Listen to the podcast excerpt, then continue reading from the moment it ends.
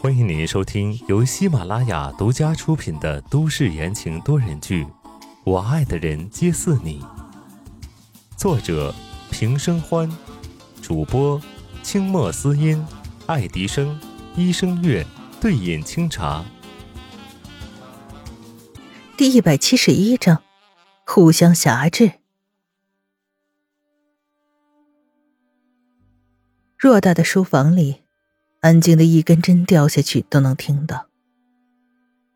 外面李成的声音响起，红堂的喝彩声、掌声更显得无力紧张。林德平默不作声，宋时清势在必得。他听到动静，笑了笑，讥讽道：“本来还想留一份情面，赶在婚礼之前帮你把部下摘出来，但现在看来，你没打算退让了。”石青小子，你不看在你爷爷的份子上，饶了我孙子一次。林德平端坐着，口中带了几分恳求。能让林老将军服软的人不多，此时他这番形态已经是降低了姿态。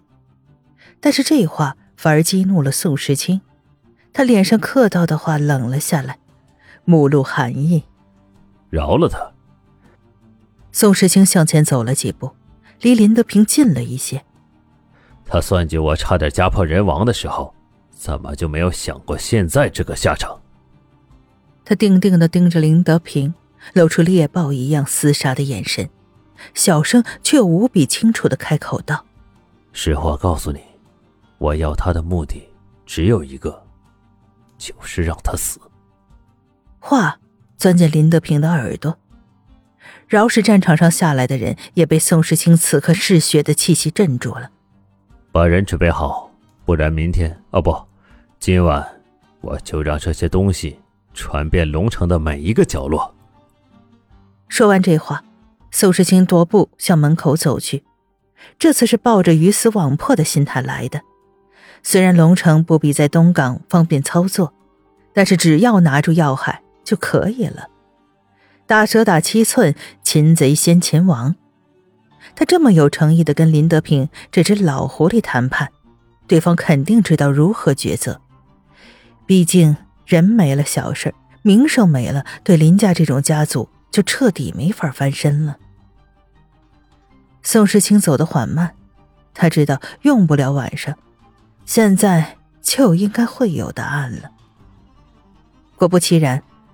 他的手刚刚探到了门把上，身后林德平的声音就传过来：“小子，你站住！”宋世清无比冷笑，这家族的人情果然冷漠。停住脚步，转身看向林德平：“林老将军，这么快就想清楚了？”林德平却呵呵的笑起来，撑着扶手起身，低头从旁边拿出了一支烟，有条不紊的点燃。年轻人，不要这么沉不住气嘛！没办法，现在这个时代就是要争分夺秒啊！宋时清的心里没来由的顿了顿，打起精神应付着老狐狸。殷德平笑呵呵的吸了一口烟，缓缓的吐出白雾。唉，好多年没抽烟了，这烟啊，还是一个战友的女儿送给我的。可惜战友死得早，没能跟孩子的妈妈结婚，留下了孤儿寡母的，实在是可怜呐。哦，是吗？世界上不幸的人多了，林老将军现在还有空去管别人？宋时清心头不安，他知道林德平不会平白无故的说这些话，这是又准备了什么招式吗？宋时清瞬间的警惕起来。林德平仿佛没有看到宋时清的变化，继续道：“他可不是别人，怎么也算是故人之子吧？十年前回的国，祭拜他爸爸的时候，还来看过我，给我带了一些玩具，你看是不是很有趣？”说着，林德平从抽屉里拿出一个编织的熊挂件来，棕色的毛线围绕在钢丝骨骼上。形成了一个熊的骨骼，活灵活现，顶部有一个大大的圆形指扣，穿着一个小铃铛，旁边还吊着一个小小的名牌，上面有字母缩写：S X Y。宋时清看到那个挂件的瞬间，不由得站直了身体，浑身僵硬。那个东西他怎么会不认得？现在在他的衣橱深处就有一个一模一样的。那段在美国生不如死的日子，是这只小熊陪他熬过来的。而制作这个小熊的人，在某一天突然消失在了他的生活中。他找过，但根本杳无音讯。林德平伸手将小熊挂件丢出来，宋时清伸手抓住，颤抖着仔细看了看。没错，他没看错。你，你从哪里拿到的？苏世清稳住了气息，内心如同鼓一样的咚咚的敲着。林德平气定神闲的笑了。你一直在找他吧，苏新月。苏新月，三个字像洪水一样轰开了记忆的阀门。那一年，宋时清、宋子妍。刚刚被送到了美国，人生地不熟的，两个孩子无依无靠，艰难的生存着。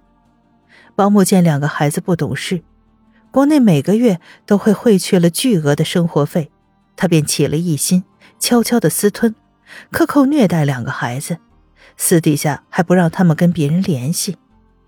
曾经有一次，宋时清好不容易打了回电话回去，接通的却是宋时清的三叔。宋华安，三言两语的就打发了宋时清，他只能重新回到噩梦里。那段日子，为了保护弟弟，他常常遍体鳞伤。这异常终于被同桌苏新月发现了，他帮助他报警，陪伴他度过了人生中最黑暗的低谷。后来，两个人渐渐长大了，顺理成章的成为了男女朋友。但突然有一天，苏新月却突然消失了，不见踪影。苏世清怎么找也找不到他，一直到回过来以后，这个人，这段日子就被永远的存封了。他在哪里？苏世清紧紧的抓住手里的挂件，压着喉咙，生怕百感交集的情绪被泄露出来。在这种谈判的场合，最忌讳的就是这个。林德平从桌子后面走出来。一步一步的靠近宋时清，拍了拍他的肩膀：“日清啊，我跟你做个交易怎么样？”“什么交易？”宋时清嘴上这么说，心里已然是乱了。林德平弹了一下小熊挂件，叮咚作响。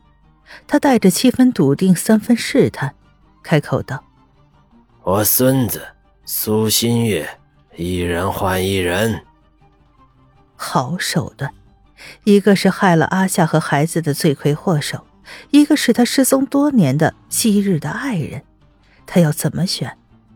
不管选谁，都必定要辜负了另一方面。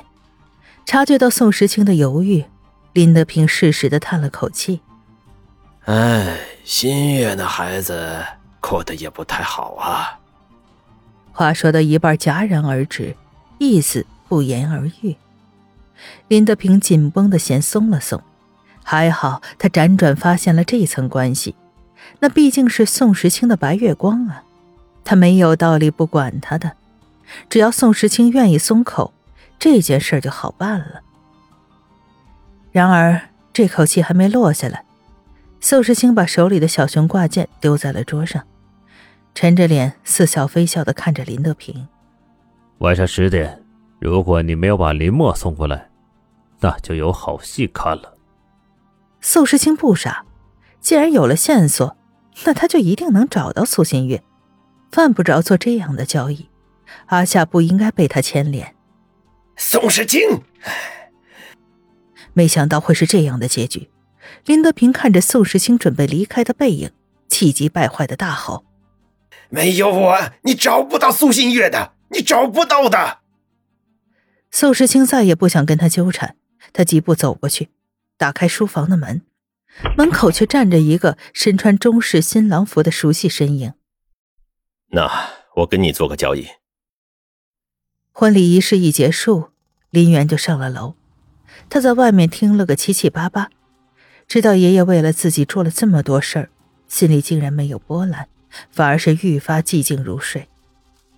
这时，宋时清才注意到林墨的状态，他眼里好像空了，身体里也空了，就像是一具行尸走肉，不像林墨，真的是林渊。他凝神看了好几眼，你说。林渊面无表情。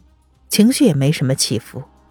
我可以把苏新月给你，但是你再给我两年的时间，等我为林家留下了孩子，任凭你处置。